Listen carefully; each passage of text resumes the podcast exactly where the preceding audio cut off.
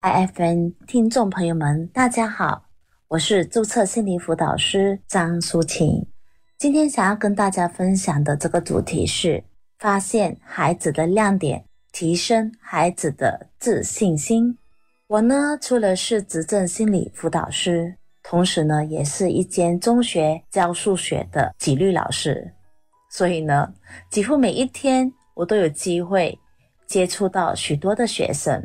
越接触就越看到一件事实，那就是每一个孩子都渴望被大人们看见他身上的亮点，也就是说，孩子们做得好的部分都想要被看见、被肯定和被接纳。就好像这里许多爸爸妈妈一样，我们也希望在公司里被领导看见我们的能力和努力。看见我们的付出和肯定我们，甚至于我们的优秀表现而奖励我们，比如年终花红或者加薪，我们都会感觉到好开心，对不对？有价值感和自信心。但是呢，若说我们为公司付出一切，老板却不珍惜，也没肯定我们的付出，我们应该就会感到难过和低落吧。或者是我们在公司里面偶尔做不好而被责骂的时候，我想我们的心里也会不好受，是吗？所以呢，我们的孩子也一样。当爸爸妈妈或者老师长辈只看见或总是提醒自己有什么做错或做不好的部分，孩子们的心里也会难受，感觉没有信心。每一个孩子心里都渴望爸爸妈妈的认同，得到肯定、称赞，这样就会让孩子们感到有价值、被爱和被接纳。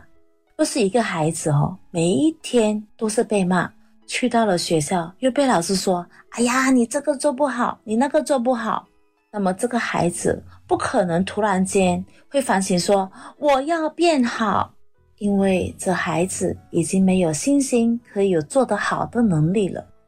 除非他看见了希望。我有一个预备班的男孩来见我，因为他在班上有状况，所以常常被老师写名字，而且 还被几个同学们一起来投诉说：“哎呀，老师，他每次来找你哦，都变成很乖的样子哦。我跟你讲，都是装出来的。他在班上是很坏蛋的。”我就回应说：“那么至少他来到我面前，他还肯装出来呀。”证明他是想要在我面前表现好的，不是吗？后来这个男孩听了我的回应后，他随口就问了我一句：“他说，老师，我们这样把阿里汉的学生有没有可能读到好班？”当得到我肯定的答案后，他说了一句：“老师，我要成为学霸。”虽然我们都知道这需要一段蛮长的努力的过程，但这孩子眼里这时候放光。看到了转变的希望，有了目标。维珍妮萨特有一句话我非常认可，他说：“人拥有足够的内在资源，就能够应对生命中所有的挑战。”那么，我相信这个预备班的孩子在这改变的路上，如果继续给予鼓励和肯定，看见他身上的亮点，有了足够的内在资源，那么他的自信心就会慢慢的增加。也有力量做出改变。最后总结一句话送给大家：看见希望，问题就解决一半了。我们之后会再谈谈如何发现孩子们的亮点。因为喜欢自己的生活才会变好，而不是生活变好了以后才喜欢自己。让我们一起回归生活本质，慢活、乐活，享受生活，爱生活。Hello，我是注册心理辅导师张淑琴，现在继续与大家谈谈今天主题：发现孩子的亮点，提升孩子的自信心。刚才我们在第一个部分谈到的总结是：看见希望，问题就解决一半了。当我们能够看见孩子的亮点，那么就等于看到了希望，慢慢的增加孩子的自信心。孩子就会有力量的去面对他的行为问题，从而做出改变。亮点呢，分为两个部分，第一个部分是容易看得见的，第二个部分是不容易看得见的。那么在这个环节里面，我们先来谈谈容易看得见的亮点。容易看得见的亮点是什么呢？就是孩子们特殊的地方、优点啊，做到的啊，有进步或者是努力的部分。比如呢，看到孩子的优点的时候，我们可以肯定孩子说：“孩子，你真勇敢，你好细心，你很体贴耶。”那么，再举另外一个例子来说，嗯，孩子考到九十八分哦，我们就可以肯定孩子能够考到九十八分，而不是我们先专注，哎，那两分跑去哪里？我时常告诉我的学生，他们的数学考试有进步那么半分，我就觉得是一件很厉害的事情，因为证明你是有付出努力才能有这个进步的半分呐。其实要维持同样的分数就已经很不容易了，或者是一个学生哦，平常很用心，但是考试还是不及格，我就会肯定他有付出的部分。哎，你从讨厌数学到现在不讨厌数学，这已经是一个很大的进展了。我很常会说一句话，就是要考得好是需要付出很多的努力。再比如，一个孩子很喜欢拖拖拉拉，平常拖延十分钟。那么今天拖延九分钟，哎，那也算是一种进步哎。我们可以马上肯定孩子说，哎，今天你有快一分钟哦。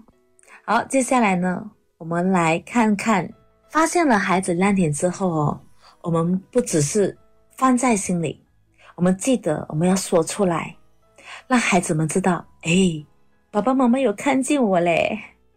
若是我们只是放在心里不说出来哦。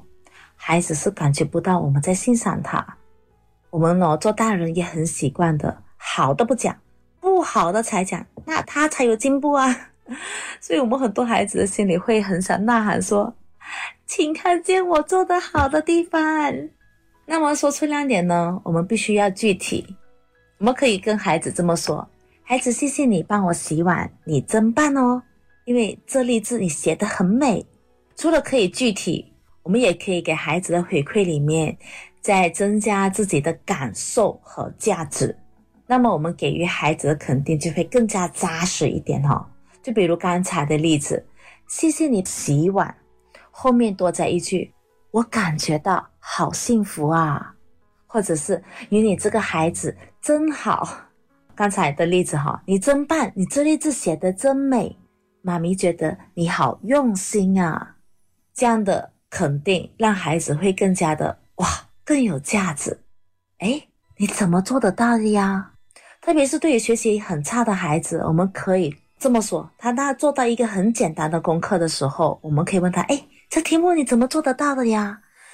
他在诉说的过程当中，我们就可以增加他可以做得到的部分，慢慢增加孩子的自信心。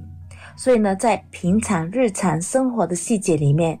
爸爸妈妈可以去用心的去发现孩子的小小的亮点，说出孩子的亮点哦，你就会发现你的孩子会越来越自信。接纳错误是进步的代价，爱生活陪你学习，一起进步。让我们回归生活本质，慢活、乐活，享受生活，爱生活。Hello，我是注册心理辅导师江淑琴。现在我们继续与大家谈谈今天的主题：发现孩子的亮点，提升孩子的自信心。刚才第二个部分我们谈到的是容易看得到的亮点，那么接下来这个第三个部分，我们来谈谈如何发现不容易看得见的亮点。在孩子的负面行为里面，我们很难看得出孩子哪里做得好，比如说考试作弊。讲话没有礼貌，总是爱欺负人、说谎啊！哎呀，这些行为都不是好的呀，哪里还有什么亮点呢？好气呀！听到这里的时候，我们可以先吸一口气哈，缓一缓。亲爱的爸爸妈妈，在这些负面的行为里呢，我们可以用另外一个眼光，先看看孩子背后正面的动机和正面的期待，比如说。当爸爸妈妈知道孩子在学校考试作弊哦，我们通常第一个反应会是什么呢？很生气，好失望，难过，对吗？然后我们会做出什么行为？我们可能会责备孩子。现在我们来看一看哈，考试作弊哈，背后的正面动机会是什么呢？有可能是孩子希望要考得好，不要让爸爸妈妈失望，我要让爸爸妈妈有面子。那么看到这个孩子考试作弊背后的正面动机的时候，我们做父母的心里的气是不是比较缓和一些？